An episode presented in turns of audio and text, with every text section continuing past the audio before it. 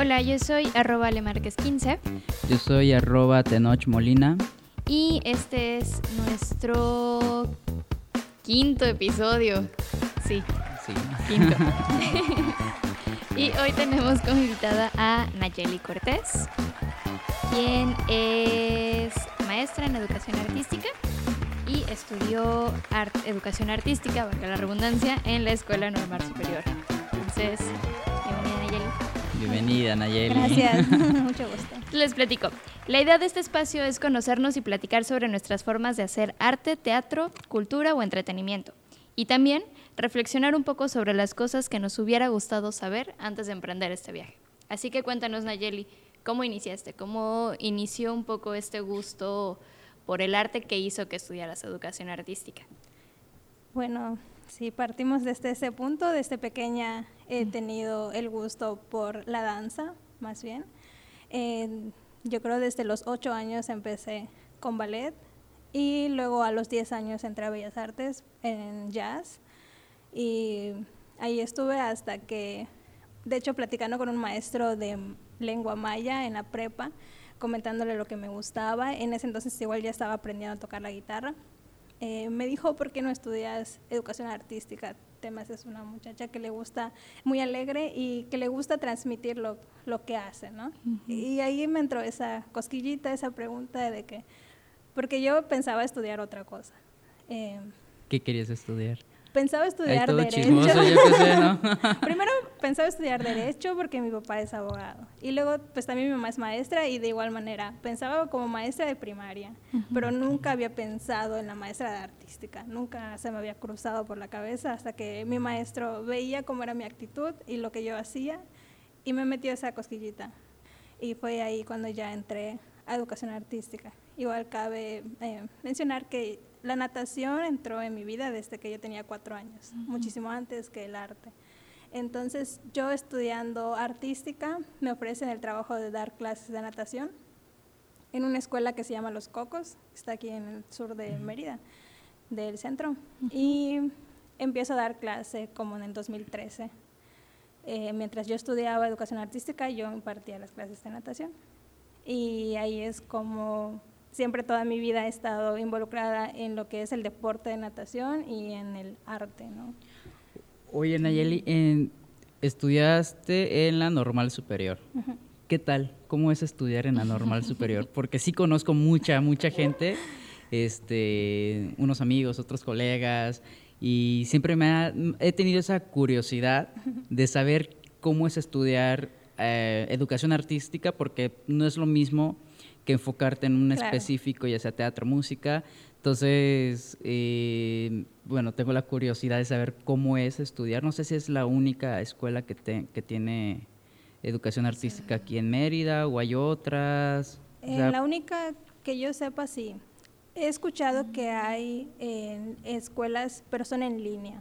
ah, ok. Órale. Y, por ejemplo, para, para ser maestro o tienes que tener la licenciatura de educación artística o, por ejemplo, terminar algo en bellas artes, algo relacionado con el arte, pero que tú hayas tenido todo ese proceso. Es como también tienes la oportunidad de poder ser un docente, ¿no? Pero, pero la única escuela que te ofrece ese título de licenciado como, como maestro para, para impartir el arte es, la normal. ¿Y, y Y- qué tal? O sea, ¿cómo es estudiar? O sea, ¿qué te enseñan? ¿Qué, o sea, cuéntanos. Pues yo creo que como toda escuela, ¿no? Tiene sus partes buenas y sus partes malas. Maestros muy dedicados que te, que te alientan a ser como ellos, que quieres ser así, que también no solo ser un buen docente, sino también ser un buen practicante del arte, consumir el arte y dar ese ejemplo a tus alumnos, ¿no? Em, los maestros también allá siempre nos recalcan que nosotros no estamos estudiando para ser artistas, sino para formar artistas o para que los alumnos de o sea, las escuelas de gobierno comprendan o se vayan educando y consumiendo lo que es el arte, ¿no? ¿Para qué nos sirve? Para todo lo, lo que es la expresión, las emociones, el gusto. Y también no solo es verlo, sino también si te nace practicarlo para que tú puedas eh, desarrollar tus habilidades, ¿no?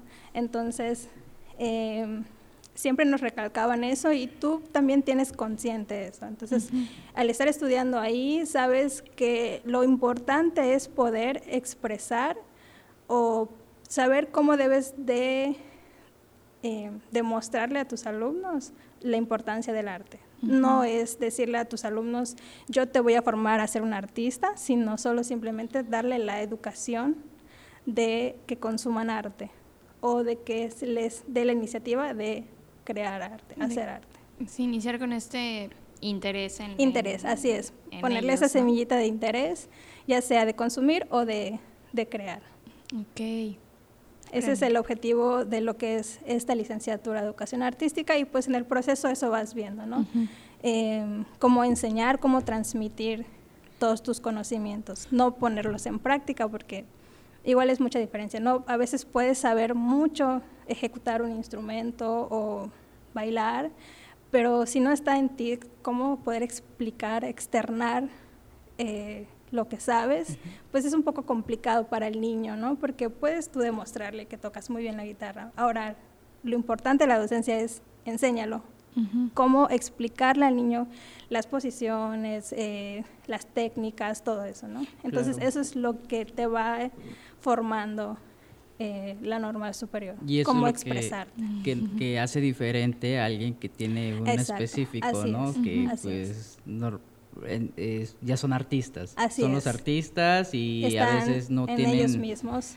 el pues el cómo transmitir esto que, que, ustedes les enseñan, ¿no? Enseñar a enseñar. Esta vocación, eh, sí, sí, de enseñar. ¿Y qué, qué materias llevan? ¿Llevan todas las materias artísticas o cómo? Pues están relacionadas por años. Por ejemplo, en primer año nosotros vimos teatro em, y además, pues entre las materias está todo lo que es para la docencia, de, para formar cómo va a ser tus planeaciones y todas esas cosas, ¿no? En tus expresiones, tu explicación, todo. Y en segundo año seguimos viendo eh, teatro, pero ya solo vemos lo que es la parte teórica y la parte práctica entra artes visuales. Entonces, en tercer año se ve la parte teórica de artes visuales y se ve la práctica de la música. Y en cuarto año se ve la teoría musical y se ve la práctica y teoría de la danza, porque solo son cuatro años. Entonces, tienes, se podría decir que todo un año para poder eh, atrapar todo el conocimiento de, lo que puedas. Porque sí, la mayoría de, todos los estudiantes tenemos la habilidad, se podría decir, de poder eh, realizar las cuatro. Eh, áreas, pero no es necesario. Puede ser que tu fuerte sea música y no está mal que no puedas ejecutar bien eh, lo que es pintar o lo que es bailar. No, no está mal, porque como ahí mismo te explican, lo que tú vas a hacer no es demostrar que lo que tú sabes hacer, sino saber inculcar. Entonces, tú puedes ser músico y sentirte a veces con menos capacidad de poder bailar, pero eso no te impide a que tú sepas cómo enseñar un paso, ¿no? Tal vez no lo vas a hacer de una manera, con una técnica profesional correcta, pero es el hecho de demostrarle al alumno lo que es la danza y meterlo un poco a lo que es la expresión corporal, que él comprenda y además que tenga esa cosquillita ya de, ah, bueno, me gusta la danza, voy a decirle a mis papás para que me metan a una escuela, ¿no? Entonces, esa es nuestra función. Y también el, el hecho de me gusta la danza o el teatro y el crear públicos, ¿no? Así es. Tienen que ir Así es, los educas para crear públicos. Así es. ir a las galerías, consumir, o sea, hacer toda esta parte que tal vez el artista no, realiza. No, realiza. el artista yo creo está concentrado mucho en lo que es su propia técnica para poder ser el mejor y nosotros los ayudamos a que los conozcan, ¿no? A que lleguen a ellos. Ay, qué, padre. Qué bonito, qué bonito, ¿no? O sea, cómo se vincula esto. Sí, así es. Y cómo también eh, desde la educación artística pues tienes más más cercano a, pues, a los niños, a los adolescentes, los conoces también un poco más, eh, porque me imagino que también para ellos se, se vuelve un, una terapia la, la clase de artística. Sí, en mi experiencia se vive mucho lo que es que el niño a veces dice, ah, educación artística, solo son cantos, el himno, el, las efemérides, bla, bla. Y al poder demostrarle que es algo más, eh, te das cuenta cómo va evolucionando el niño, cómo poco a poco se va integrando y va ya interesándose en las actividades, en lo que tú estás platicando, en sus tareas. Y eso es algo tan satisfactorio para todos los docentes, ver cómo el niño va comprendiendo la importancia del arte y ya no lo ve de una manera solo de, ah, solo voy a cantar el himno, sino ya va más allá, entran ya a lo que es la importancia. Entonces, eso es bonito de, también de la docencia, ver cómo el niño comprende y o sea, evoluciona en el sentido de que ya, ya le gusta el arte, ya le quiere practicar. Y cuando entra la maestra de educación artística al salón, ¡ah!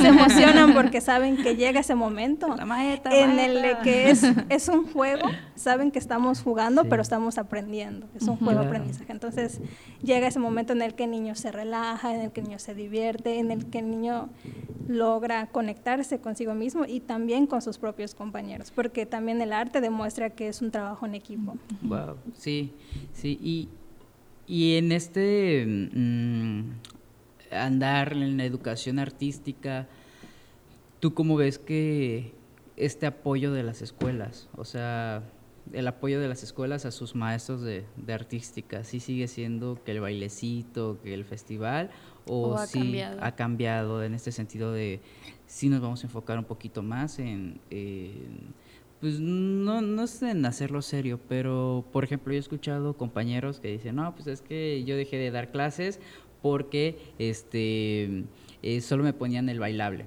¿no? O yo dejé de dar clases porque solo era el ir y tener que estar allá con los chamacos y no les interesaba. Y otros comentarios de, no, pues es que mi escuela se apoya y vamos a hacer una obra de teatro. Y es como que, ay, qué padre, ¿no? O vamos a ir a visitar tales teatros, tales museos. O sea, ¿sí ha cambiado realmente o sigue habiendo una grieta ahí de, entre las escuelas y la educación artística?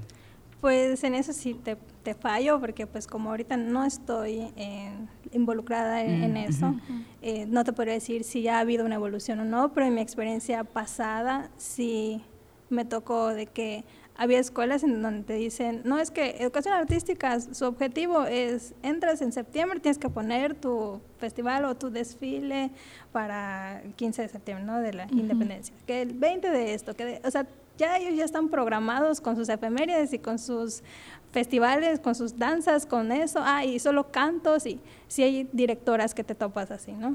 Y yo creo que igual como docente es también ir educando, ¿no? Al, al, director o a los maestros también alrededor, porque también me tocó escuchar muchos maestros que dicen, ay, solo están jugando. Y, entonces dices, ah".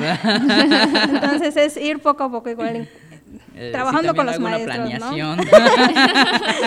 Pero también me ha tocado maestros de mente abierta, directores también, en donde todo lo que tú quieras hacer, adelante maestra, aquí está, aquí está todo esto, ¿no? Pero, por ejemplo, a mí me tocó en la escuela particular que me dejaban hacer lo que yo quiera, si yo quería meter teatro lo podía hacer. Sin embargo, al final les costaba un poco, porque ya que yo lo estoy haciendo en, clase y eso, y quería, por ejemplo, meter una obra de teatro, me decía la directora, no, es que la verdad es que los papás están encantados de que sea danza porque quieren ver a sus hijos disfrazados de pelotitas, no sé, ¿me entiendes? O sea, y quieren verlo así, tomarle su foto y entonces como es particular, tienes que darle al, papá a su lado, ¿no? Entonces es como de que, maestra, pero yo ya tenía planeado esto, no se acuerda, porque pues tú muestras tu planeación bimestral, anual, todos tus objetivos lo enseñas en la escuela, ¿no? Entonces ella ya me lo había probado y eso es a veces con lo que te topas, que te lo prueba, pero luego ella está entre la espada,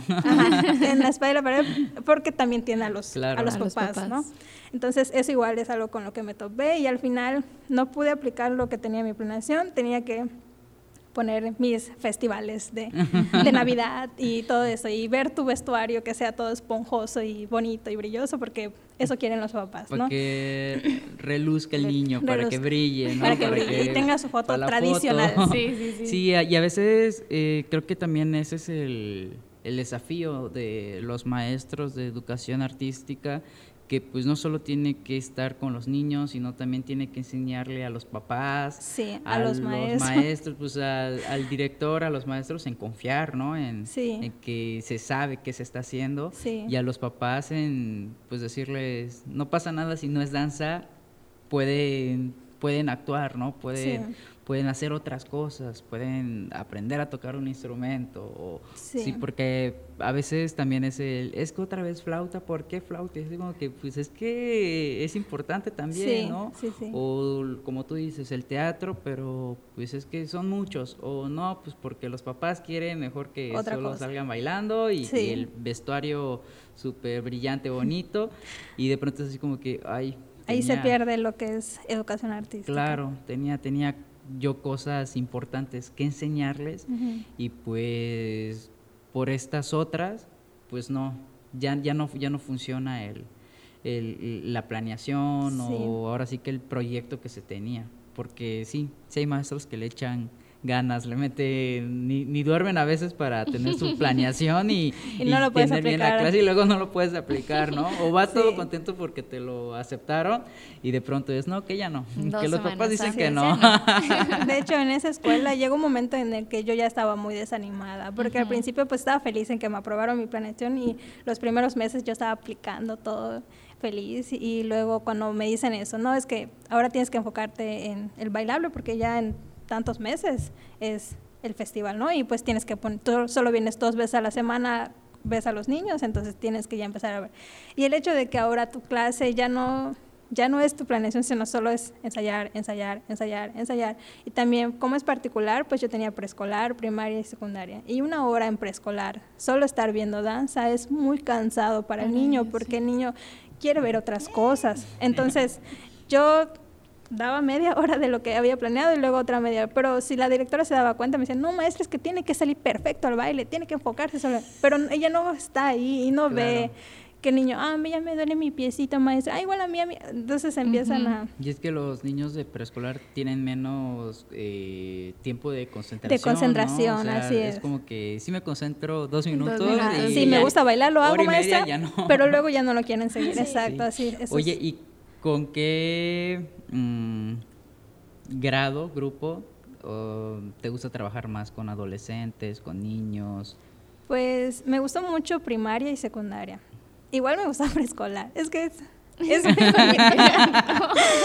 que los de preescolar te mucha risa. Sí, mucha ternura. mucha ternura. Era tan bonito cuando llegaba y y todos iban corriendo, son las puritas, ah, te van a abrazar y, y es, es, muy bonito ese cariño. Y también lo puedes ver con los adolescentes, pero pues ahí sí puedes poner un poco más de alto, pues por todo, ¿no? La, hay mucho, el respeto que tiene que haber entre docentes y, y pues el alumno, ¿no? Entonces, lo bonito del preescolar es ese cariño que, que no se puede negar en, en los niñitos. Y en la primaria me gusta mucho cuando los niños logran comprender la importancia del arte y entonces lo empiezan a practicar y cuando están en el recreo llegan y te dicen, maestra, ¿sabe qué hice? Mira este dibujo que hice, o mira esto que ya estoy bailando, maestra, ya estoy haciendo esto, o ya fui al teatro, ya fui Entonces, eso que te van platicando y que sean niños y vas viendo cómo desde niños ya están reflexionando, ya están analizando, eso es lo que, que dices, wow, qué padre. Y en cuanto a secundaria, lo mismo, ¿no? El, el ver cómo el niño se ya igual está interesado y ya lo está practicando, ¿no? Que ya saben.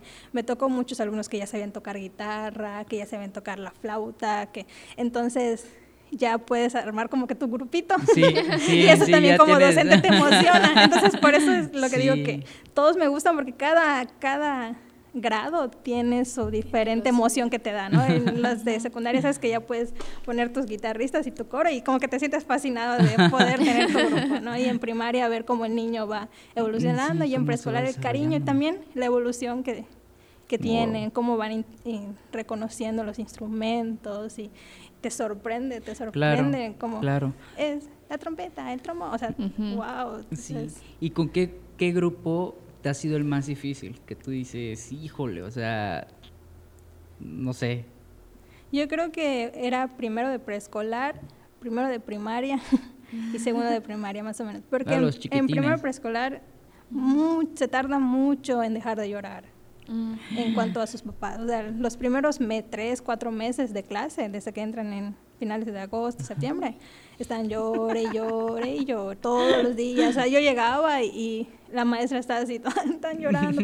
entonces sí se calman por momentos. La maestra. sí se calman por momentos. después dejan de llorar y se distraen y están felices. Pero luego, de momento, y mi mamá, mi mamá, mi mamá. Y, el otro escucha que dice mi mamá y, se pega, ajá, se contagia y, y ahí es cuando pues lloran. Y eso es un poquito difícil, ¿no? Se van contagiando hasta que le llega la maestra y también se pone a llorar la maestra, ¿no? ¿Por qué estudié esto? No hubiese estudiado Derecho. Entonces sí, sí pasa porque pues ellos apenas están adaptándose a lo que es ir a la escuela, a convivir con otros niños, a prestarle atención a una persona que no conoces, que es tu maestra. Ir esa nueva etapa del niño es lo que hace que pues sea un poco complicado, ¿no? el tener toda su atención. Sí lo logras, pero todo es un proceso. Entonces, ese proceso, pues a veces puede estresarte un poco o, desanimarte, ¿no? Pero pues es, es darle fuerte para que... Y, y, en, este, en este juego de, de, educación artística y ya en una escuela, ¿qué es más difícil? ¿Los papás o la propia escuela? Mm, pues yo creo que... Depende mucho, depende mucho. Si tienes buenos maestros de mente abierta y directores, yo creo que a veces sí los papás pueden influir mucho en que no, no les interesa. Me, me pasaba a veces que, por ejemplo, los niños de niños de primero, que te comento de primaria, primero de primaria que se me hacía difícil a veces es porque el niño pues está entrando a algo nuevo. Ya preescolar ya no solo van a ser juegos, sino ahora aprende a escribir, aprende a leer. Entonces, ese también es un proceso del niño en el que no quiere concentrarse, no quiere hacer las cosas. Entonces, en ese proceso los niños hacen mucho su tarea con papás. Y era muy triste ver cuando yo llegaba y les pedía sus tareas y no lo hice, maestra. Y entonces, ¿por qué no lo hicieron? Ah, es que mi mamá dijo que no era importante, era más importante hacer matemáticas o es más importante hacer esto. Entonces ahí es cuando te das cuenta que influye mucho los papás, la educación de los de papás. la maestra en ese momento. porque no es importante. Pero ves como el niño sí está emocionado por tu clase. Entonces es, es eso. O a veces que te digo que los papás, no, yo quiero, yo buscaba un traje diferente de vestuario, ¿no? Para los niños, algo y no, ellos quieren lo típico para que tengan todos la misma foto de niño de, con su pollito. No sé, ¿entiendes? O sea, buscan lo típico, lo Bailando reggaetón. quieren grabar a su hijo bailando así, quieren grabar. Entonces, de hecho, cuando puse el festival de Navidad, pues como era de Navidad, dije, bueno, voy a poner canciones de Navidad, pero los voy a poner pues en inglés, que sean un poco más líricas, porque, para que sea la expresión corporal, no tanto una coreografía. Y muchos papás sí me decían, ay, maestra, ¿por qué no pone esta versión? Y era de Navidad, pero de reggaetón, ¿no? Es que está más viva, maestra, está más alegre. Sí, claro, está más alegre, pero quiero mostrarles otra, porque esta ya lo conocen los niños, ¿no? Entonces es bueno saber otro tipo, ¿no? Y, y, experimentar simplemente. No estoy diciendo que esté mal, cada quien con sus gustos y, claro. ¿no? Explicarles eso, que no está mal, pero que es importante que conozcan otro y no lo comprenden a veces. Entonces es lo que a veces chocas con un con un papá o con un mismo maestro, ¿no? Y todo esto, o sea, lidiar con papás, lidiar con los niños, te lo enseñan en la escuela. En la escuela. Al menos te advierten qué va a suceder. O, cómo, o sea, tú llegas y tú dices, ay, yo no tuve esta materia de cómo lidiar con los papás, ¿no? O, qué decirle al niño cuando llora, llora, llora y ya no los puedo parar. Y ya no, no, no te enseña. O sea, creo que a veces te los mencionan, por lo menos tampoco. Pues se da a veces en debates, ¿no? En, porque tenemos la experiencia de este primer año que hacemos, bueno, en primer año hacíamos prácticas, pero solo era para ir a ver, solo ah, eran observaciones, ¿no? Eh, y ahí te das cuenta cómo es el maestro, si el maestro está preparado con planeación, si no está preparado con planeación, cómo los otros maestros también critican. Te digo, a veces escuchas, ay, es que ese maestro solo está jugando, solo viene a hacer, no sé, al pato, o solo viene a cantar, o solo viene, pero no está viendo más allá de qué ayuda el canto, en qué ayuda ese juego, en qué, no, no lo ven, solo lo critican. Entonces, sí, como que eso, al estar observando y al estar a tus prácticas, es lo donde te enseña a qué te vas a enfrentar. No es tanto que tus docentes, tus maestros te digan, te vas a enfrentar con esto, sino que, mira, ve a Más practicar viendo. para que tú veas lo que te vas a O sea, enfrentar. el- cuando lloran los niños, hace este juego, ¿no? Con eso ya se les pasa. La eso no existe. lechuza, Me la cantabas a mí. ¿verdad? Cuando no dejaba de hablar. La lechuza. Buena técnica. Buena técnica. Sí, yo sí me callo con eso. Sí, Todos es que...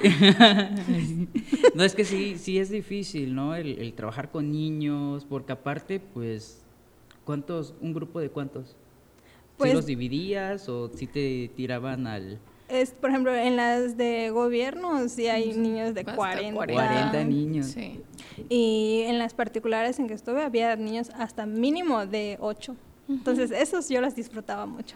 Esos. Porque era explotarlos al máximo. Sí. Y, y hasta los conoces más y eso es tan bonito. Y es que luego también es difícil cuando, no sé, vas a hacer una obra de teatro y todos, es que yo quiero que mi hijo sea el protagonista y dices, no, bueno, tengo 30 Tengo 30 gentes, más Sí. tengo que quieren lo 30 y todos quieren lo mismo, o Sí. sea, toparse con esas cosas. Sí, aunque yo creo que eso sí pasa más en lo que es las particulares. En las de gobierno sí no he tenido la experiencia de cuánto se puede meter un papá, ¿no? Eh, Bueno, pero sí. pero sí sé que a veces si tiene influencia con la directora o algo así, sí logran, ¿no? Pero más Wow. en lo que en el gobierno en lo que se meten los papás es a veces como en la crítica o en lo que qué están haciendo, qué no están haciendo, para qué sirve. Más como en el dinero también, ¿no? Que ve- Luego he visto que en las escuelas de, Ah. de gobierno los papás sí tienen como mayor control en, en gastos En de dinero, sí. entonces están como más metidos en eso.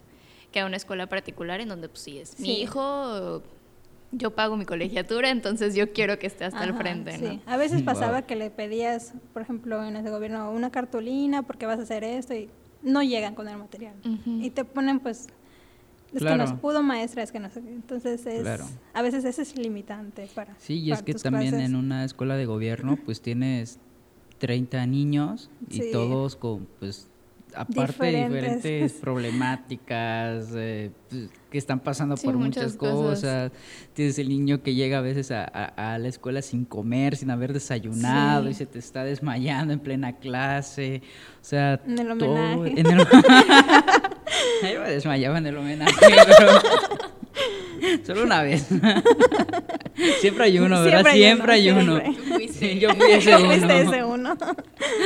Sí, sí, siempre. Y yo creo que también esa es la parte difícil de la otra parte que no te enseña, ¿no? De qué hago si, o sea, me imagino que ya todo te lo empiezas a, a- a- empiezas a agarrar colmillo, Con la práctica, empiezas sí. a ver, este, bueno, no trajo el, el, el material, pues Ves vamos cómo a, Sí. hacer algunas cosas, ¿no? Sí. Vamos a hacer otras cosas. O, sí, no puedo hacer las cosas que están en, en la planeación, tengo que modificar en ese Sí, momento. en el momento. Qué difícil. Y mientras, mient- mientras la maestra de, de base comiendo la torta, ¿no? Pensando que solo estás jugando. que solo estás jugando. Ah. Qué difícil. Y también me ha tocado como ver en mis prácticas maestros de educación artística ya grandes. Lo que nosotros estamos haciendo ahora, decir que es un juego, que es una tontería, ¿no? Em, wow. Una vez me pasó que era un maestro que solo llegaba a poner cantos, pero los cantos de efemérides, de la bandera, de todo eso. Y literal solo le ponía play a su grabadora y suene, suene, suene, otra vez, suene, suene, suene, otra vez. Al principio sí veías a los niños, cuando era una canción nueva, por ejemplo de Cristóbal Colón, que era la canción, ah, están felices cantando. Y ya después como a los tres días ya los ves Sí. Ah, Otra sí, vez lo ya mismo. cantando ya sin emoción. Y entonces cuando ya nos, porque íbamos días a observar y luego otros días a practicar. Entonces cuando ya nos tocó la práctica y poner actividades y yo que muevo sillas y hay espacio y hay hacer esto, correr círculos, esto, eh, el maestro se impactaba y me decía, a ver, espera, ¿qué estás haciendo? No, no, no, los niños están bien sentaditos, está bien que estés reproduciendo la música, está bien ahí quietos, porque luego si los mueves se alteran y pierdes el control. Pero estoy perdiendo el control. No estoy perdiendo el control, maestro, simplemente están divirtiendo, están corriendo, están gritando. Está bien que hagan eso, se están expresando, Claro. están expulsando todas sus energías. pero él no lo veía de esa manera, él solo veía en que están corriendo, no, ya estuvo, ya, ya se descontrolaron, ya se, en, y a veces la actividad es esa, ¿no? Entonces, sí. era feo ver un maestro en el que te, mismo maestro de educación artística te critique y solo te diga que debas poner cantos. Y los mismos alumnos llegaban y me decían, es que el maestro solo pone cantos, artística solo es cantar, qué aburrido. Entonces, era lo que dices, ay no, eso está mal, está muy mal, muy triste ver eso. Sí, yo creo que también es el, bueno, estos nuevos maestros son los que también, como mencionábamos, empiezan a crear chicos eh, que les interese ir al teatro, a los museos, que también sepan eh, cómo, no es un disfraz, es un vestuario, ¿no? o sea, no te vas a pintar, te vas a maquillar, te vas a caracterizar porque sí también, eh, como tú dices, a veces hay maestros que hay que sacar eh, tal homenaje, hay que sacar tal baile, hay que sacar, ya tienen las fechas puestas, y es como que, ah, pues esto quieres, pues también. Y me imagino que también habrán pasado por lo mismo de que en algún momento quisieron hacer algo diferente, no se, pudo y fue como que, ah, pues, esto quieres, esto esto te voy a dar, ¿no? O sea, quieres que se vean todos bonitos para el homenaje, pues, pues eso hago. Para el 12 de octubre, eso hago. Para Día de Muertos, y pues se va perdiendo también Ese interés. este interés, ¿no? Porque al final de cuentas, pues ya es, pues vamos a hacer lo mismo siempre, ¿no? La rutina. La rutina. Qué difícil. es, es no caer en esa rutina ahora como maestro, ¿no? Y para estudiar eh, educación artística, a fuerzas tienes que tener algún este eh, experiencia experiencia o sea en alguna disciplina antes y después eh, como te mencionaba no no es no es importante pero no es importante que seas perfecto pero que sí puedas tener la habilidad porque hay personas que a veces como desde chicos no tuvieron ese trabajo de coordinación y todo, entonces les cuesta llevar el ritmo, les cuesta em, el coordinar, el expresar, están muy tiesos, entonces antes de entrar, a, o sea, de presentar, te hacen una prueba igual práctica, en el que vean que tú tengas la habilidad, no que seas perfecto, pero que si te dicen expresa con el cuerpo, tú puedes expresar y no simplemente te quedes sin hacer nada. Entonces, porque tú como maestro también se podría decir que eres como un animador, ¿no? Estás en tu papel, eres, o sea, ese es tu personaje. Claro, claro. Animar al niño y entonces cuando llegar, transmitirle esa alegría, esa expresión, ese movimiento en tu cuerpo, porque si tú eres un maestro rígido, entonces ¿cómo vas a querer que tus alumnos se expresen si tú no lo estás transmitiendo. Entonces eso es lo importante que tienes que cumplir para poder ser maestro de educación artística, ¿no? Tener la, esa habilidad. Tal vez no vas a poder tocar la guitarra, pero si tienes, si llevas el ritmo y la coordinación en tus deditos para ejecutar una flauta y poder mostrárselo al alumno, ¿no? Poder al momento de enseñarle el ritmo, tú les lleves ese ritmo, porque si tú no les, si tú no llevas el ritmo, ellos de dónde se van a, basar, de dónde se van a guiar, ¿no? Entonces eso es lo importante, llevar el ritmo, llevar la expresión, la emoción, el gusto. Y me imagino que también es como todo, ¿no? O sea, por ejemplo, el maestro de, deporte, pues imagino que va al gimnasio saliendo de, saliendo de, la escuela, ¿no? Y creo, creo... Los nuevos tal vez, los que... creo yo que los de educación artística sería chido que saliendo, pues, talleres o que se vayan actualizando también. O sea, como digo, puede ser que no ejecutes nada, nada. Y no, eso no te hace un mal maestro de educación artística sino que simplemente si llevas el ritmo y todo eso, ahí ya eres un buen maestro, porque ya puedes llevarlo. Por ejemplo, puede ser que no sepas nada, no sepas, perdón, bailar, pero si tú llevas el ritmo y entiendes en qué momento entra el paso, en qué momento entra un balseado, en qué momento...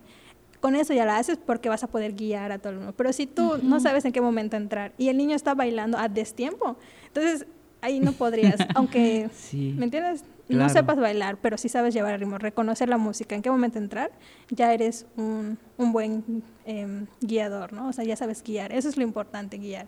Puede ser que eh, no, no sepas nada, no hagas nada, no toques guitarra, no estás en una compañía de danza, tampoco de teatro, tampoco pintas, pero pero sí tienes, sí sabes cómo expresar tu conocimiento, tu habilidad, ¿no? de transmitirlo. Con eso ya es, es importante. Pero claro, como pues yo creo que todo que estudia educación artística es porque primero lo practico, ¿no? O, o también lo consume.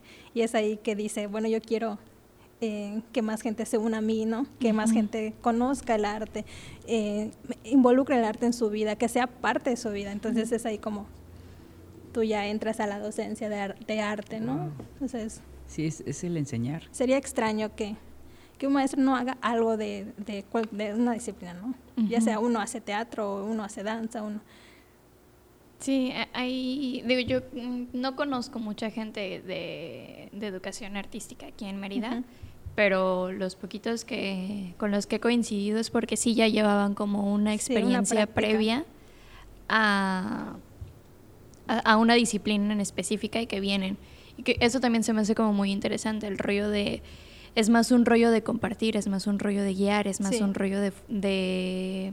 No tanto de formar, pero sí de inculcar que de ser perfecto o de ser el gran artista, ¿no? Eso también se me hace como muy, muy, muy lindo y necesario. Sí. Porque yo, vivo en Playa del Carmen, yo soy de playa. Y allá creo que, no sé si haya maestros de educación artística. O sea, sé que debe de haber porque todas las escuelas deben de tener el suyo, pero por ejemplo no hay una escuela que sea cercana o no hay centros como cercanos que te, que te preparen o que te puedan formar y que te ayuden a seguir consumiendo arte de alguna manera. Entonces, a comparación en Mérida, donde tienes la escuela, la normal superior, de donde nacen todos los maestros, donde tienes todos los teatros, las galerías, pues que como maestro estás mucho más inmerso en el mundo y que muchos de ellos también tienen amigos que se dedican a las artes, ¿no? Estás mucho más inmerso en el mundo a diferencia de una ciudad en donde no lo hay. Entonces también pienso como en cuál es ese, cómo compartes también eh, tu, el arte y cómo haces que el niño se interese en, en, las artes si vives en un espacio en donde no, no. hay. Y, y, tú como maestro no tienes ni siquiera los espacios para seguirte formando, para seguir consumiendo. Qué difícil. Que, o sea, el, el, contraste, el, contraste, de las ciudades, ¿no? sí. Oye, y cuando tú dices en tu casa, quiere estudiar educación artística, ¿hubo algún problema con, con papás de, no, ¿por qué vas a estudiar eso? Estudia otra cosa. Estudia derecho. Estudia derecho. No, la verdad no, porque pues como te digo, yo desde muy pequeña mis papás tuve esa dicha de que mis papás me metan en deporte y en arte. O sea, yo entré a los cuatro años a natación y yo estando en natación le dije a mi papá, papá, yo quiero bailar me nació el gusto por el bailar y mi papá, o sea, sin pensarlo, me inscribieron en una academia que está a media esquina de mi casa. consentida, iba a natación, iba a baile. Por eso dije que tuve la dicha, tuve muy agradecida con, con mis papás. y practicaba los dos, o sea, de hecho yo haría lo que es mi proyecto, ¿no? Yo hice lo que es mi proyecto como niña, o sea, yo no dejé la natación, mi papá me, porque a mi papá le gustaba, eh, le gusta mucho ese deporte, mis hermanos, tengo dos hermanos, también están estuvieron en natación y es por ello que yo entré, ¿no? Porque era la chiquitita, ahora ya pues que ya cumplió los cuatro años, ya puede entrar adentro. Entonces yo hacía natación y hacía el ballet y luego hacía el jazz y siempre estaba natación, jazz, natación, jazz. Y era de correr, de ya terminaste de aquí, cámbiate y vámonos y en el mismo carro a veces te estás cambiando porque coinciden los horarios y es como a veces complicado la distancias y todo eso, pero pero era algo que me gustaba y que me inculcaron a mí, siempre tener una, esa disciplina, ¿no? Esa, el gusto, la práctica, y pues sí te, te vuelves a veces un niño más, eh, se podría decir, ordenado, Em, sí, porque ya desde pequeño tienes que, y feliz sobre todo, porque ya este chico pues tienes horarios. Tienes horarios y también sabes que, tienes que llegar a hacer tarea. O si saliendo de la escuela es comer a esta hora porque tienes que hacer tu tarea, porque a tal hora ya te tienes que alistar para ir a natación. O sea, y si no lo haces, vas a llegar y cansado y así vas a hacer tu tarea. Entonces es como que, ah, no, pues sí, la hago antes, porque después de nadar te da ese mal de puerco. o sea, llegas cansado a las 4 o 5 de la tarde, 5 o 6 de la tarde, llegas a tu casa cansado, lo único que quieres es cenar y ver tu caricatura como niño, ¿no? Y, dormir, porque ya sabes que ya hiciste tarea, ya hiciste tu ejercicio, ya, ya cumpliste con todo, ¿no? Entonces... Eh, Eso es lo... Eh, eh, qué bonito porque pues es otra manera también de... De compartir el de arte. Compartir el Sí. arte. Y de Y- generarlo No. también. Sí. O sea, la importancia de la educación artística. Sí. Y, y no muchos le dan ese, ese peso que se Ese merece, peso, ¿no? Y muchas veces, incluso desde el, desde el otro lado, ¿no? Del artista, de, ay, educación artística, ¿no? O sea, si pues, nosotros actuamos, nosotros tocamos, nosotros hacemos esto, ¿ustedes qué? ¿No? Entonces, sí, yo creo que es una labor muy importante y muy, muy pocas veces reconocida Sí. por pues, las escuelas, los papás, incluso pues a veces como tú dices, ¿no? Mismos colegas que, que pues me imagino como todo, ¿no? Pues yo voy a estudiar educación artística pues porque pues solo los voy a ir a, a hacer que jueguen. ¿Qué pasa también en, en, eh, en teatro, en música? De, no, pues voy a estudiar esto porque pues es fácil y a la hora te das cuenta de que, Que no, no. es fácil. Involucran sí. otras cosas. Sí, ¿no? Y sí es como que, ay, o sea, yo pensé que solo veníamos aquí a, a echar desmadre, pero no, realmente no. No. wow.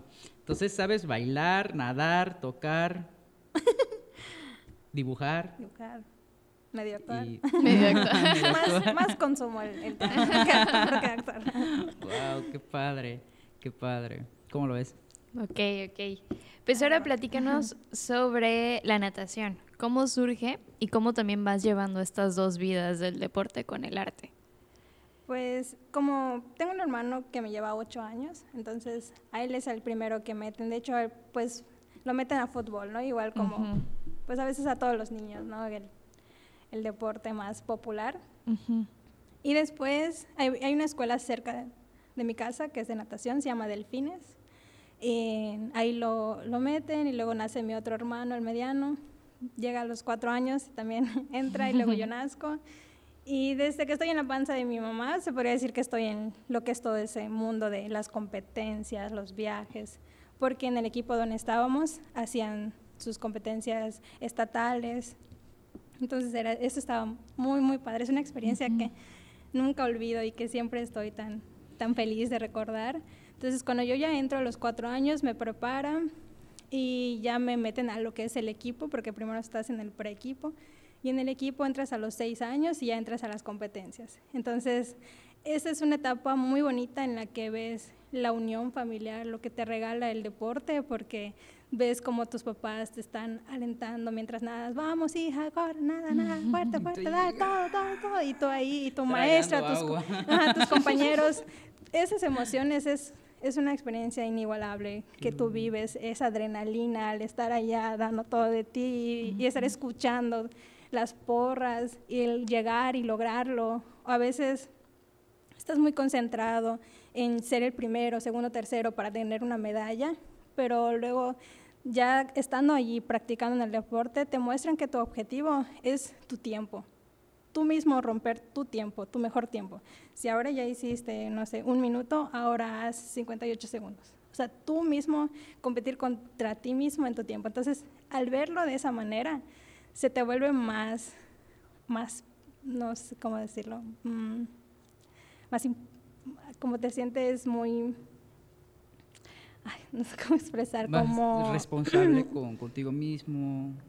no, te, o sea, te retas tú mismo y es como que tú eres tu propio rival y, y venga, o sea, yo voy contra mí mismo, ¿no? Entonces, es esa adrenalina, ese sentimiento es lo que hace que, que te guste mucho el deporte, practicarlo. Sí, la, la competencia contigo mismo. Ajá, ¿no? la, la competencia contigo mismo es lo que hace que, que Eso- te apasione más. Entonces, esa experiencia que da el deporte de, bueno, en mi entrenamiento, entonces ya vas con otra mentalidad y ya no vas solo a jugar. Porque al principio tú vas, ah, piscina, y quieres jugar, quieres hacer otras cosas. Pero cuando ya tu entrenador te está diciendo, no, acuérdate que tienes que romper tu propia marca. Tú tienes que concentrarte. Entonces, el hecho de que te manden a concentrarte, de que te estén diciendo todas esas cosas, ya te vuelves un niño, como se podría decir, responsable, ¿no? Porque tú sabes que tienes que estar ahí y dando lo mejor de ti en tu entrenamiento. Y no solo es el nadar, sino también nos ponían a correr, a hacer muchas actividades para que tú puedas tener condición, ¿no? De hecho, hasta nos ponían ejercicios mentales, nos ponían a jugar canica para ver tu punto fijo, cuál es lo que quieres lograr. Y todavía apenas tienes 7, 8 años, ¿no? Pero ellos ya te están preparando para buscar tu punto, tu, tu meta.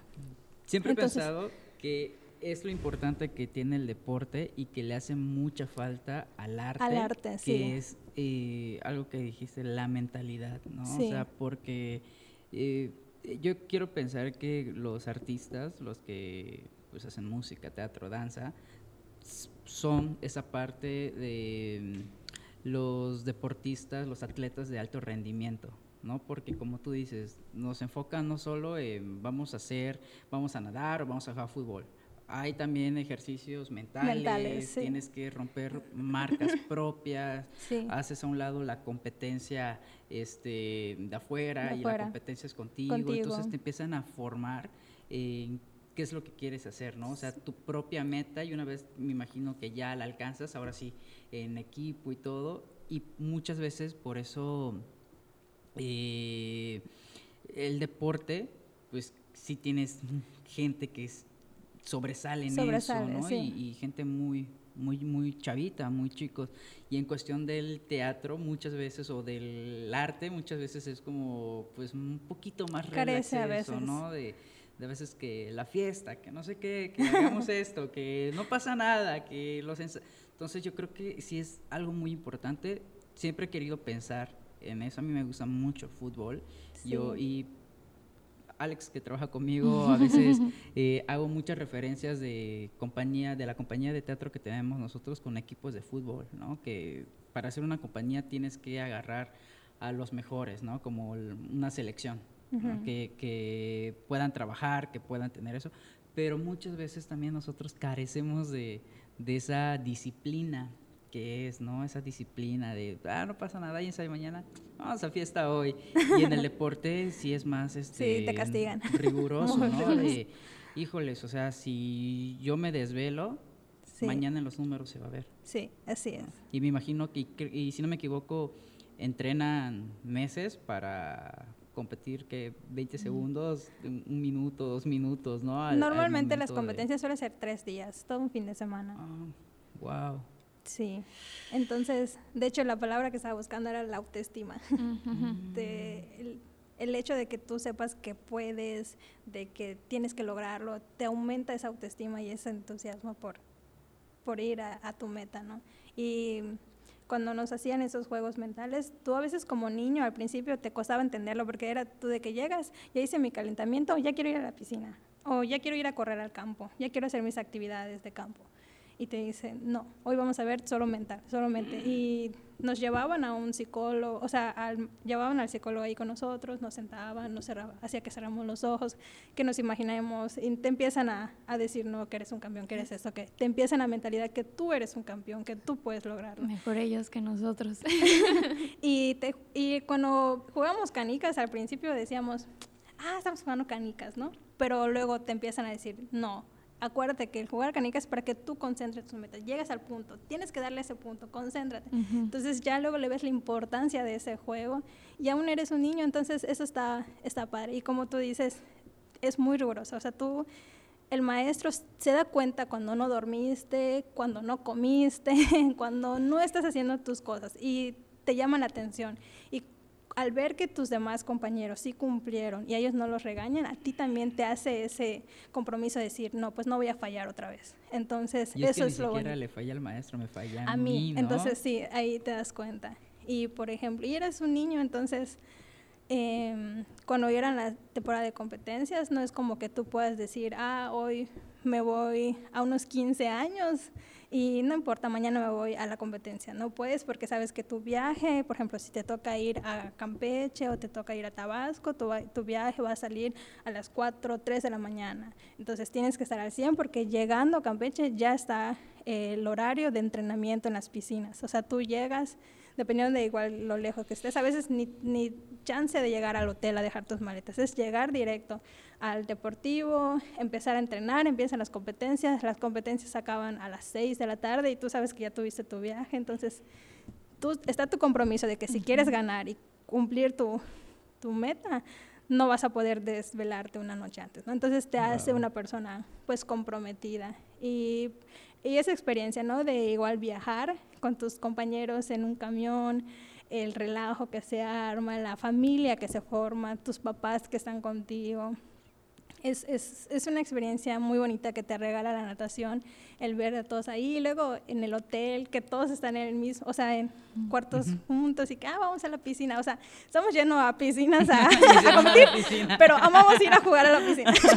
y jugábamos competencias, o sea, todos traumados con la natación, pero es algo que nos apasiona, ¿no? Que te, que te enseñan a que tienes que apasionarte con eso. Y, y luego entonces ya lo empiezas a ver como algo divertido, como un juego, ¿no? Y, y es un poco más fácil llegar a tu meta. Entonces, eso es muy bonito, el convivir con tus amigos y luego, por ejemplo, las competencias son viernes, sábado y domingo. Y el domingo que terminan temprano, como a las 2, 3 de la tarde, tienes el tiempo de ir a pasear y entonces conoces un nuevo lugar y con tus amigos. Entonces uh -huh. es, algo tan, tan bonito. Y wow. conocer el zoológico de ahí, o el museo, o la ciudad. Es, es, una experiencia bonita que te regala la natación, ¿no? El, el viajar, conocer con tu familia y tus amigos. Ay, y además saber que llegas con unas medallas a tu casa. Y de hecho a veces estamos paseando y todos con nuestras medallas con nuestro los, uniforme de los delfín. que estudian medicina con sus batas, así andaban con sus medallas. Sí, todos unos orgullosos con las medallas, ¿no? El trofeo aquí en la mano. Paseando. Paseándolo. Sí, Ay, es, qué padre. esa experiencia es bonita que te regala el deporte. Y pues en cuanto a danza, que igual lo practiqué, e igual te enseña, ¿no? Lo que es la disciplina.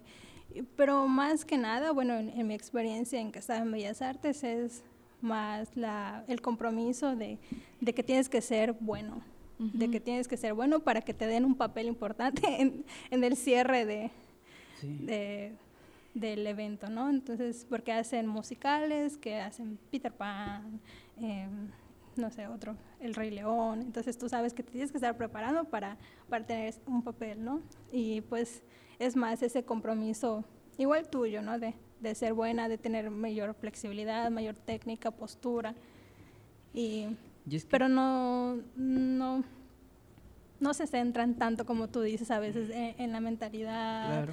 en otras cosas que también pueden ayudarte a, a a crecer. A crecer o más bien a relacionarlo con la danza. Solo está la danza. Y no ven más allá. Por ejemplo, como la natación, no solo es, la, no solo es nadar, sino involucran lo que es el campo, involucran lo que es la mente, o como tú, es teatro, pero no solo es teatro, también involucras otras técnicas de, de otro deporte. Uh -huh. Entonces, eso es lo bonito también. Y en Bellas Artes no me tocó ver eso. En Bellas Artes solo me tocó ver danza. O sea, uh -huh. no involucran otras técnicas para, la, para mejorar algo en danza. Wow. Están como sí. solo en solo danza. Sí, creo que sería padrísimo que se pudiera implementar estas otras cosas, ¿no? Porque uh -huh. pues en, en, arte a veces también hace falta el, el comer bien, el nutriólogo, ¿no? A veces eso se pasa desapercibido. El psicólogo también se pasa o tener la mente la abierta de ¿no? que otras disciplinas te pueden ayudar y no claro. ser egoístas al decir es que la mía es la mejor y solo la mía voy a hacer. Claro. Entonces, y a veces esta perfección que se busca no se termina de llegar porque no hay algo que te no complemente, uh -huh. ¿no? Ajá, si no sabes eh, la otra persona cómo está eh, interiormente, ¿no? O sea, si puede explotar todo su talento uh -huh. o necesita ahí algún detonante para que lo pueda hacer. Exacto. Y a, a veces pienso que en en el arte eh, tiene mucho que ver y, y, nos afecta muchísimo también el ego, uh -huh. ¿no? Que ahorita lo que me platicas tú del deporte sí es como un trabajo en equipo y en un trabajo en equipo de pues tenemos que, que ganar todos, ¿no? O sea, sí, es individual eh, mi meta, pero si yo lo mejoro, no solo mejoro yo, mejora el equipo, también, ¿no? Y es lo que se busca, que todos apoyen. Y a veces en, en esta otra parte es más el ego. El yo tengo que sobresalir, yo tengo que ser el, el foco de atención y de pronto eso no tiendes la mano al que lo necesita, ¿no? Al que, no, pues tú qué haces, ¿no? Pues nada, estoy aprendiendo, ah, sí, sí, hasta un lado, ¿no? Porque me van a entrevistar o las fotos o, no, yo quiero ser protagonista, un poquito lo que pasa en el ejemplo, ¿no? De los papás es que yo quiero que mi hijo sea el protagonista. Es así como que, pues, ajá, o sea, ¿por qué no vas al equipo de fútbol y dices, es que quiero que mi hijo meta un gol, ¿no? O sea, se lo tiene que ganar y lo tiene que hacer en, en, el momento.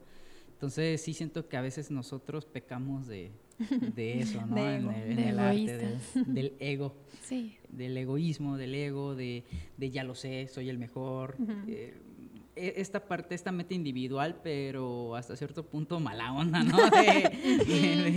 De, ah, si ya lo sé, a mí me costó aprenderlo, no te lo voy a enseñar, no te voy a enseñar mi truco. Entonces, sí, es como mi truco.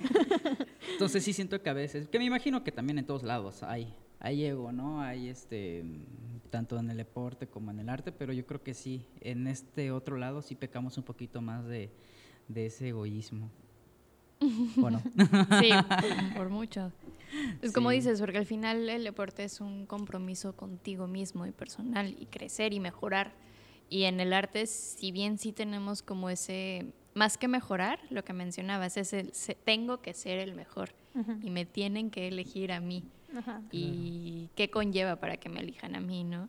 No hay ese compromiso como tan personal de, de ser mejores personas, sino es como, pues, yo quiero el papel y Ajá, yo quiero el papel o yo quiero es que estar. También tiene mucho que ver, imagino, eh, algo muy importante que, que nos comentan a Yeli, esta unión, la familia. Ah, sí, sí. ¿no? El tener a papá, mamá alentándote. Apoyándote. Entonces, muchas veces en este otro lado es a veces es difícil de ver. Y mis papás no ni les no están presentes. No están presentes, incluso están en desacuerdo que yo haga estas cosas y pues tiene mucho que ver el yo sobresalí y pues por lo tanto lo hice yo, solo, ¿no? Yo sola.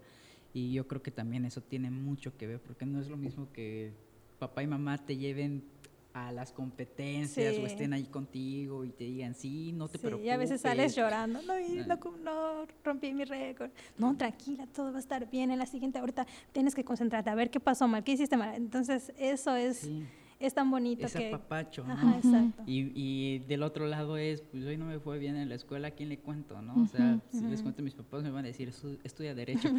por ejemplo, en mi experiencia que también estuve en escenario, en danza, o sea, mis papás están, pero eh, em, el, como el teatro, pues tiene lo que es el escenario y las, las, banquetas, entonces pues solo es un aplauso, ¿no? Eh, bravo, bravo. O sea, y pues cuando saliste es más de, no, pues me equivoqué o algo así, y te pueden decir, no, pues para la próxima. Pero sabes que la próxima viene en otro año, o, o sea, no es esa emoción, o sea, podría decir de que en la competencia estás caliente y ahorita va a venir otra competencia. O sea, es a veces eso es un poco la diferencia. Sí sientes el apoyo de tu familia, de que están ahí aplaudiendo, pero es, es muy diferente, muy, muy diferente la experiencia que te regala eh, la natación en, en, ese caso. Wow. Okay. Solo platíquenos de, de, tu proyecto y cómo es que decides mezclar justo todas estas disciplinas, el arte y el deporte. Bueno, pues este proyecto empieza a surgir en mi cabeza como en el 2013, cuando estoy dando clases de natación y al mismo tiempo estoy estudiando educación artística. Em, al estar dando clase, a mí, pues como maestra, al estar estudiando como maestra, pues me gusta mucho platicar e involucrarme con los papás, yo decirles eh, qué es, cuál es mi objetivo, a qué voy a llegar con el niño, eh, cómo su avance del niño. No era mi, o sea, en la escuela no me obligaban a decirlo, pero pues era algo que a mí me nacía hacer con los papás. Entonces, al yo tener contacto con ellos y hablarles de sus hijos, el avance, qué les falta, cuánto tiempo va a lograr el niño eh, poder nadar bien, porque hay papás que piensan igual que en tres clases ya el niño va a nadar, ¿no? Y se les olvida qué capacidad tiene el niño. A veces es importante decir al papá, oye, tu, tu hijo tiene a veces esto, estos problemitas y hay que trabajarlos, ¿no? Entonces, el trabajarlo lleva su tiempo. Y es decirle al papá para que comprenda y no también haga de menos a su hijo, porque hay papás que, es que eres un tonto, no puedes. Entonces, hay que ir con el papá y decirle, ¿no? Entonces, al yo estar ahí con los papás hablando, Em, ellos también me platicaban, maestra, mañana no voy a poder venir porque es que me dijeron en la academia de danza de la niña que tiene que ir, que no sé qué. Entonces, ah, va danza, sí, y yo pues ahí como maestra, ¿y qué hace la niña? ¿Qué hace esto? Pues me gusta como una señora, como una doñita, platicar. Entonces me ponía a platicar con las abuelitas, con los papás, y ¿qué hace el niño? Ah, ¿qué va a clase de batería? ¿Qué va a clase de guitarra? ¿Qué va a esto? Ah, ¿de verdad? llegaban a la escuela y clases de batería. Ay, también ya hay aquí. Entonces, clases de danza. y yo pues les decía, ah, pues yo estoy estudiando educación artes. Cualquier duda que necesite, yo le puedo ayudar al niño. Pues yo pues eh, ofreciendo, ¿no? Mi, mi ayuda con cariño un consejo o algo. Ay, qué bueno, maestra, gracias. Entonces, desde ahí fue que yo decía en mi cabeza, yo estoy aprendiendo, o sea, estoy formándome para ser docente de arte y también practico un poco, ¿no? Lo que es la danza y la música. Y también algo que me apasiona mucho es dar clase de natación. Es, es que la natación, además de que es una experiencia practicarlo, es otra experiencia dar clase, muy, muy diferente a dar clase eh, grupal em, en una escuela, a, agrupar en una piscina. Es, es otra experiencia y otra satisfacción muy bonita. Entonces, él, yo decía, doy clase de natación y también eso, yo en un futuro podría ofrecer a los papás un espacio en el que logren encontrar múltiples disciplinas, varias disciplinas, y en un mismo lugar sin la necesidad de estar acomodando sus horarios o corriendo para ir a otros lados, ¿no? Y es que me entró esa chispita, sin embargo, pues yo estaba estudiando, estaba trabajando como maestra de natación y pues ahí es como y es que empieza a surgir esa idea en mi cabeza, ¿no? De estaría padre tener un lugar que dé varias opciones y, y todos puedan involucrarse, porque también veía que a veces la abuelita llevaba al niño y la abuelita está aburrida viendo la tele o a veces está costurando. Entonces también yo decía, estaría padre. O sea, yo cada vez, en mi cabeza estoy dando clase, pero estoy, ah, también podría meter clase de esto. también podría meter clase de esto. Ah, también clase de esto. Y luego yo misma me decía, te pides mucho, Nayeli. pero, pero no es imposible, ¿no? Claro, y si hacen falta este, estos lugares, estos espacios sí hacen mucha falta, porque sí, luego te vas a los centros culturales y sí es como más enfocado a los niños, a los jóvenes. Pero pues también tienes a las mamás, a las abuelitas que esperan y no esperan media hora, así se chutan a veces hasta las cuatro horas, ¿no? Que entre el chamaco a las cuatro de la tarde, sale hasta las ocho porque toma dos talleres y ahí está la abuelita ya esperando, ¿no? Entonces eso está padre porque empiezas a involucrar a toda la familia. Y, y por el otro lado también es das un paso a ser emprendedora, porque pues no es fácil decir voy a, a, poner una escuela con clases de natación y, y, aparte pues con otras áreas artísticas. Sí. Y eso cómo, cómo se da, cómo, cómo surge, cómo te surge, cómo dices, pues... Pues va, me lanzo. Va, me lanzo, me lanzo. Pues ya al, al graduarme y pues probar lo que es el arte y luego meterme en lo que es el mercadotecnia para poder eh, comprender cómo debo empezar, eh, me di cuenta que a veces solo tener la idea en la cabeza no es, no es como de que, ah, ya lo tengo en la cabeza, voy a ser exitosa, no. Entonces, en mercadotecnia ves todo lo que es importante y lo que involucra a poder abrir un o emprender. Y sí, a veces te frustra y dices, no, pues no lo voy a lograr o no me siento capaz de hacerlo. Sin embargo, como toda persona, yo creo tienes momentos bajos y momentos en donde sí te sientes confiado y en otros donde dices, no voy a poder y, y si, no, no voy a poder y me concentro en trabajar, en mi trabajo normal, ¿no? En mi día a día. Y ya luego llegó una moment, un momento en el que dije, ya, o sea, tengo que hacerlo y tengo que cumplir lo que sé que me va a hacer feliz porque me gusta mucho dar clases de natación y me gusta también lo que es el arte, dar clases de arte, me gusta convivir con niños, también con adultos, he dado clase a adultos y es, es una experiencia bonita, entonces el ya querer practicar y poner en, en marcha lo que me hace feliz, fue que dije, pues voy a empezar, pero al ver que no tenía nada, porque, pues como tú dices, en natación no es así como que, ah, sí, voy a abrir mi escuela de natación y es fácil. Compro muy, piscina en Walmart. es, como, es, como, que muy triste y en mi cabeza yo misma decía, ¿qué te estás metiendo? Porque, o sea, ya empezar a verlo, o sea, dices, bueno, ok, voy a rentar un, un lugar, ¿no? Y el lugar luego te das cuenta que la piscina que tienen no es tan grande para hacer el entrenamiento, porque también se requiere como mínimo 15 metros, ¿no? Para poder hacer entrenamiento. Si tiene menos, es un poco más complicado. Que el niño pues pueda eh, practicar, ¿no? Va a, va a, aprender a nadar, pero que ya haga su, su, ejercicio es muy cortito y no se va a cansar y no va a sentir lo mismo. Entonces, ver eso es, es como que no, pues ya vi locales y están pequeños, no los puedo rentar. Ahora, ¿qué me toca? Bueno, voy a comprar un terreno, ¿no? Y quieres comprar un terreno, pero ahora los terrenos están fuera de la ciudad y dices, bueno, si está fuera de la ciudad tal vez no me conviene esto. Bueno, me voy a comprar una casa y luego ves que las casas que te quieres comprar ahora vienen con un terrenito pequeño que solo para sí, ¿no? y para colgar dos de tu ropa. dos hogas.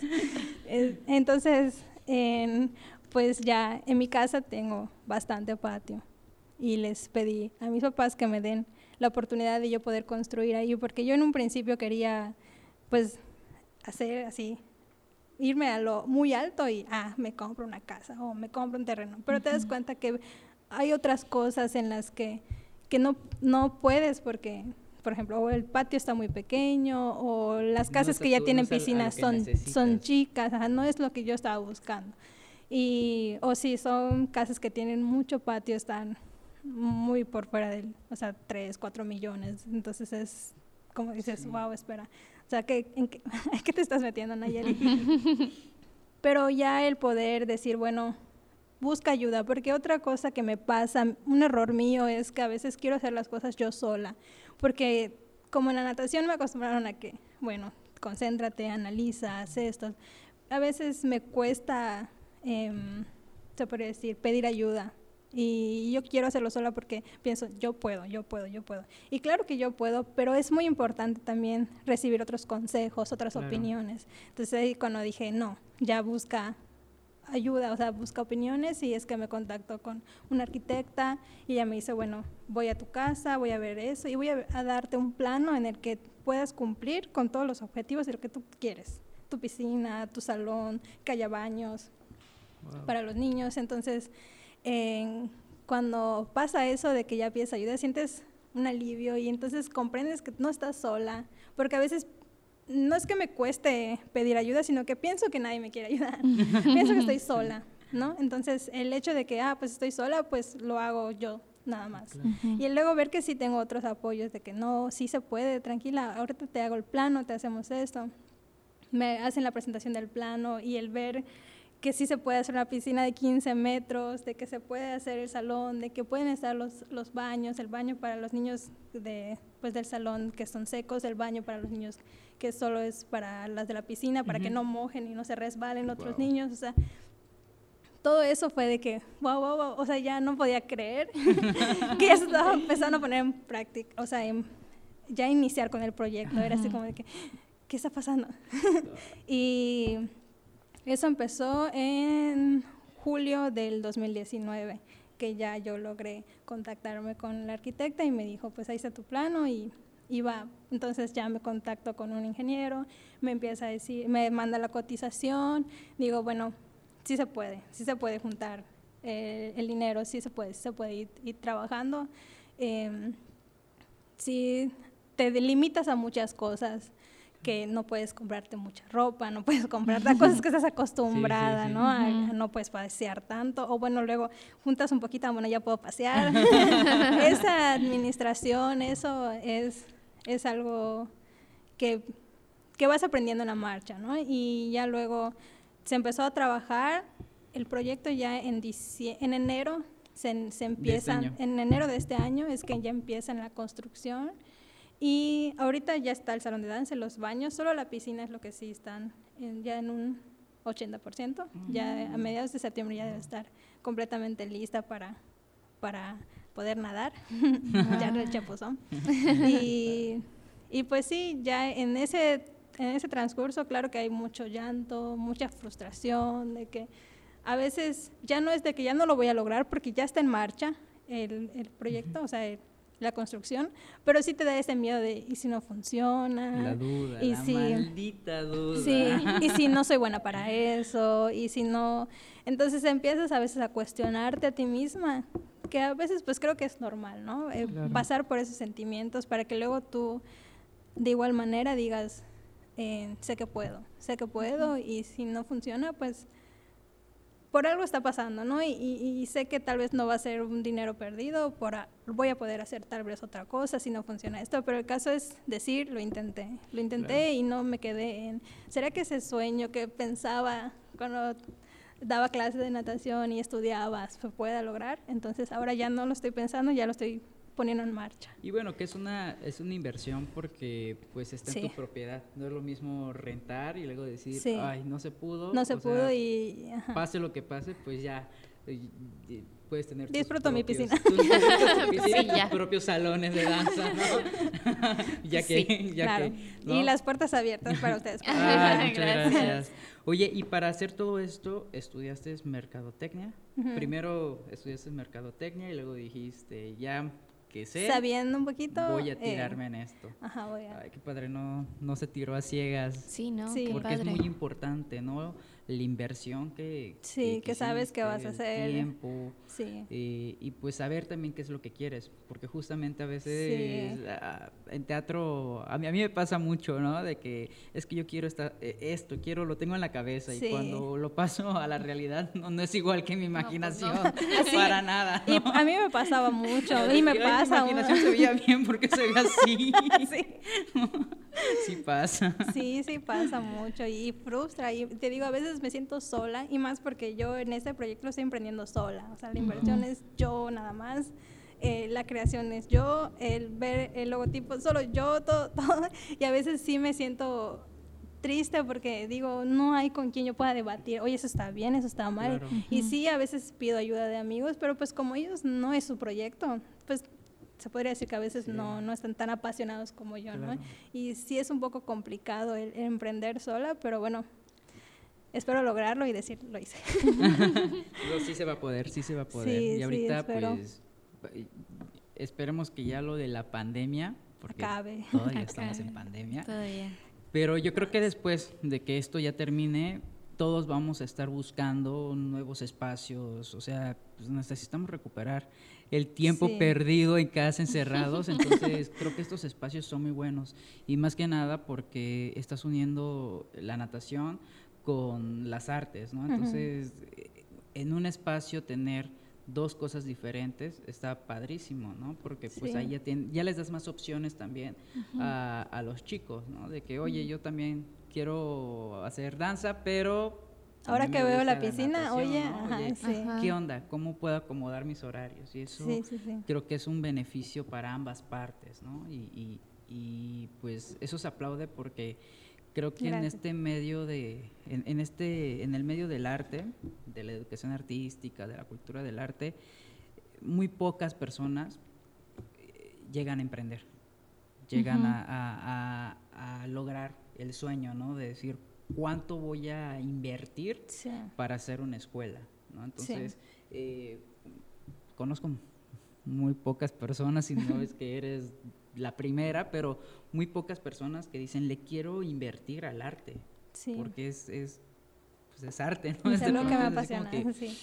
¿Qué pasa teniendo también eh, centros culturales que son gratuitos hasta Sí, cierto sí. punto, ¿no? Donde el chamaco puede ir y más que de pronto también estos lugares, más que eh, para los papás sobre todo, se vuelve una guardería, ¿no? De vamos a meterlo ahí y pues ahí lo que aprenda.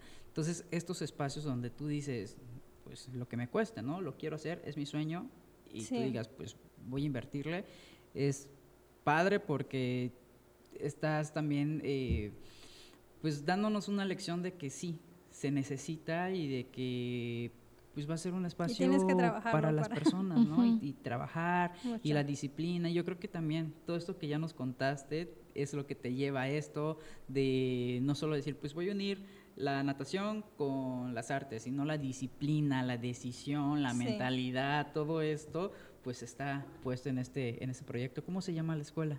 Se llama ALCAP, ALCAP. Escuela Cultural y Deportiva. ¿Qué, qué- qué El- significa? Bueno, en lo que es natación, las escuelas siempre suelen poner nombres de animales acuáticos, como Mm. delfines, orcas, tritones, tiburones. Em, y lo que es en, el- en la danza también pasa, ¿no? Que ponen nombres relacionados al movimiento, a la expresión, al Ujú. baile, la música y lo igual, ¿no? Al sonido, bla, bla. Entonces, ahora, yo mezclar todo, ahí está el problema. Nayeli, otra vez, ¿qué estás haciendo? Algo así como el camarón danzante. o yo, ¿no? Yo sí lo pondré en mi escuela. Entonces, el camarón danzante, cantor, costurero, Sí. todo lo que se vaya aumentando. ¿no? El camarón danzante, costurero y todo, todo, Pulpo todo. y lo sus que- teclados. Artista teatro. El pulpo y sus teclados. Ese es bueno.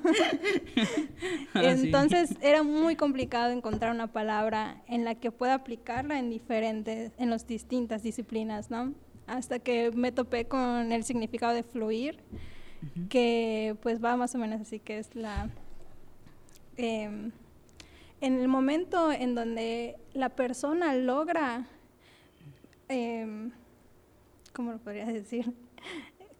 Que se pueda entender, en donde, la persona el mismo está haciendo algo y llega en ese momento en donde solo se concentra en lo que está haciendo y llega a ese punto en el que se olvida en don- lo- otras cosas, otros sentimientos, otras emociones. Y es cuando ahí el artista encuentra, o el deportista, encuentra ese, ese, esa conexión consigo mismo de disfrutar lo que está haciendo. Eso es, el, está fluyendo en ti, estás disfrutando, no estás pensando en otras cosas, estás en el momento preciso de lo que estás haciendo y lo estás disfrutando. Por ejemplo, ya sea un paso, el nadar, todo lo demás que venía fuera de ti, tus problemas, tus pendientes, se te olvidan porque estás fluyendo con lo que estás haciendo y simplemente estás concentrado en eso. Entonces pasa en la natación, te concentras, como te digo, cuando estaba chica, ya no quiero jugar con mis amigos porque yo sé que quiero lograr una meta. Entonces estoy fluyendo con la natación, estoy yendo conmigo misma, conociéndome,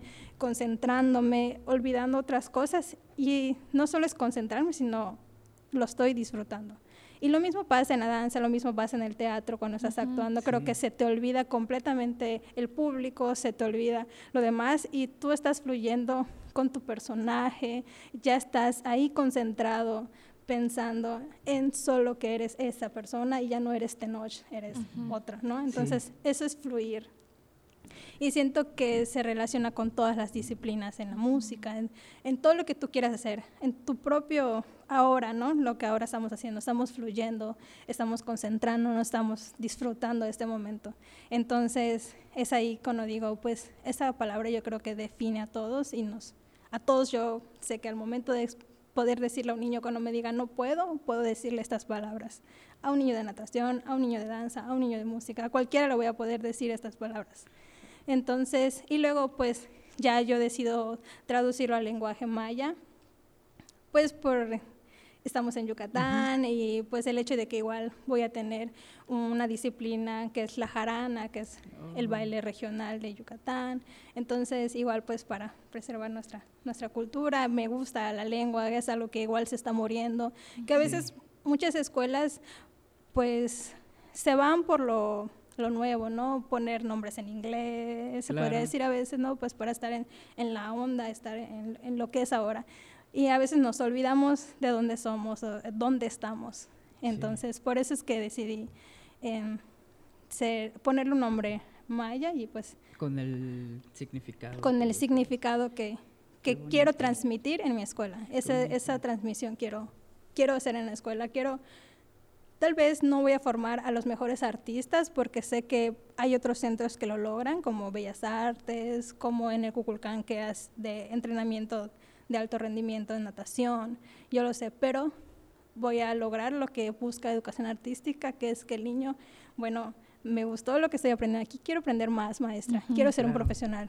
¿Sabes qué? inscríbete en Bellas Artes. O sea, no es ser egoísta de que solo en mi escuela, no, no. O sea, es, el hecho de hacer lo que, lo que debo en de... Artes no hay piscina. Quédate aquí. Vayas. en Cuculcán no hay jarana. no hay guitarra.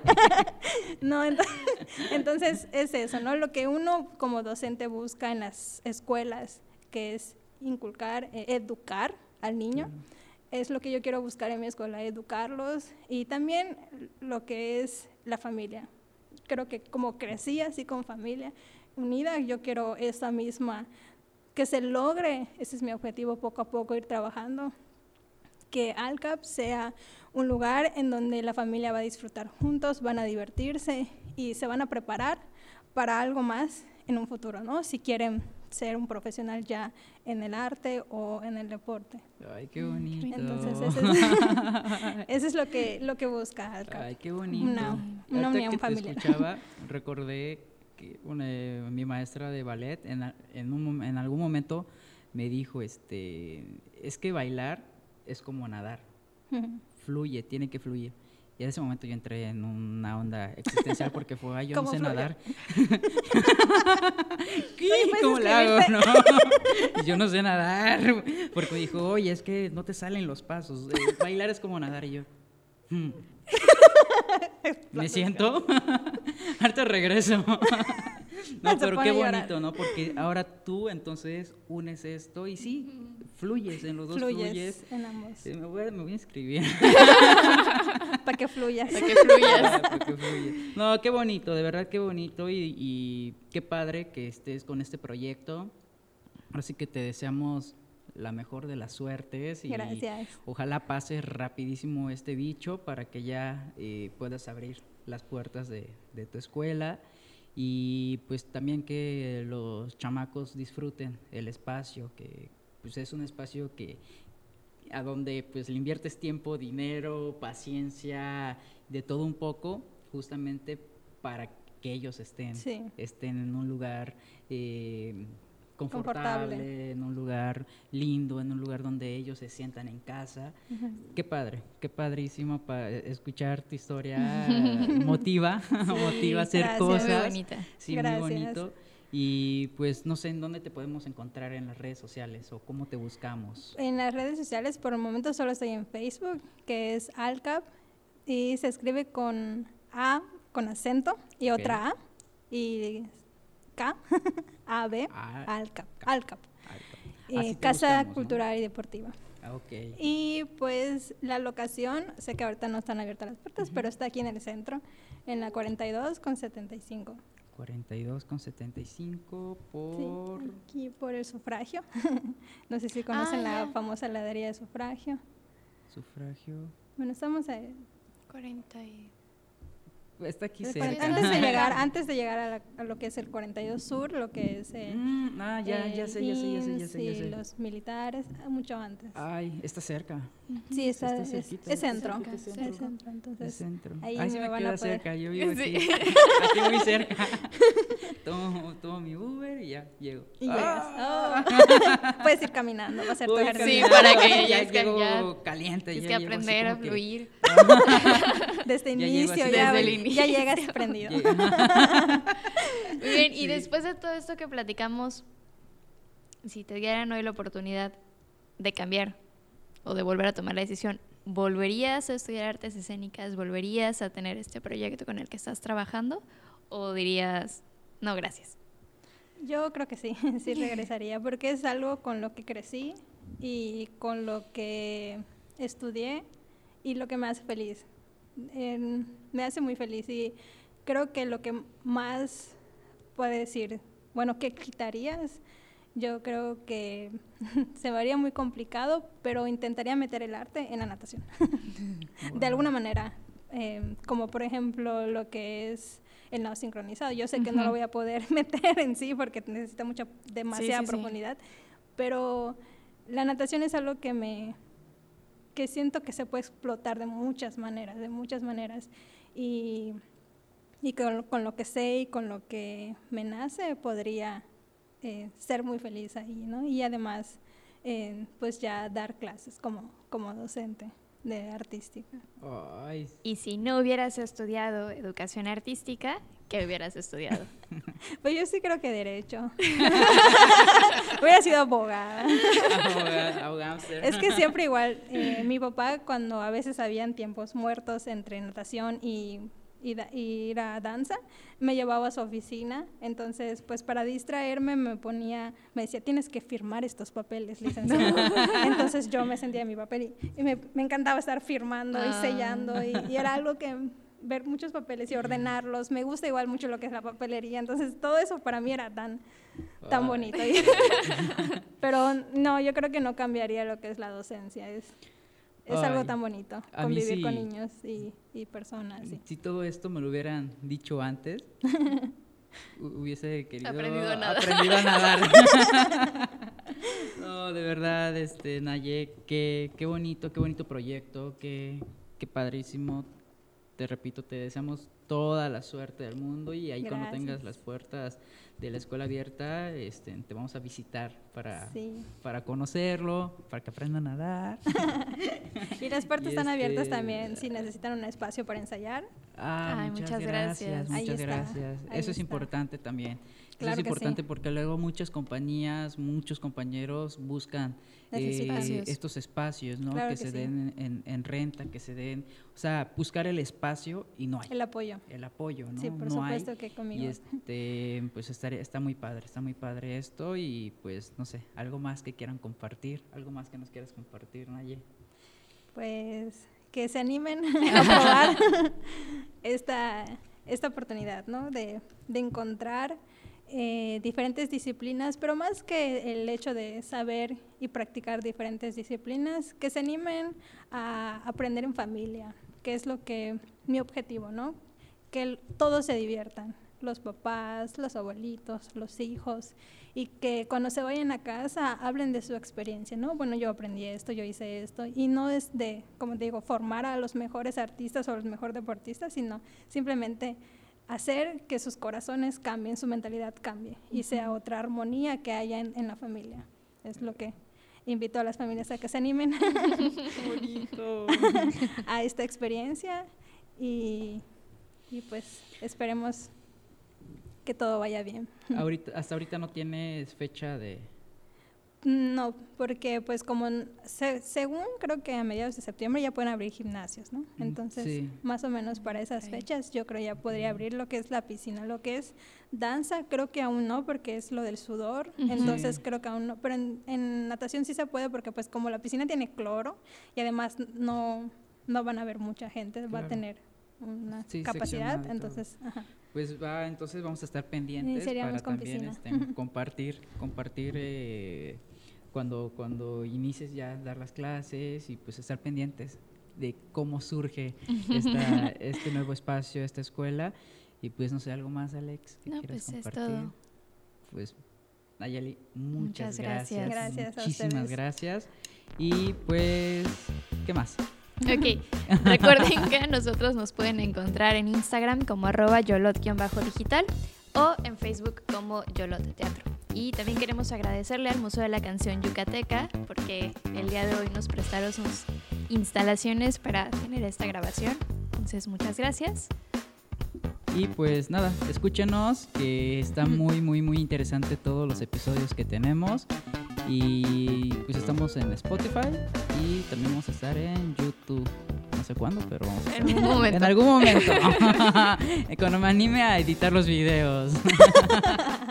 pues es todo. Nos vamos con esta, pues ahora sí que gracias por compartirnos. Gracias a ustedes por darme este espacio. no, gracias, muchas gracias y pues nos estamos escuchando. escuchando. gracias, Nadia, gracias.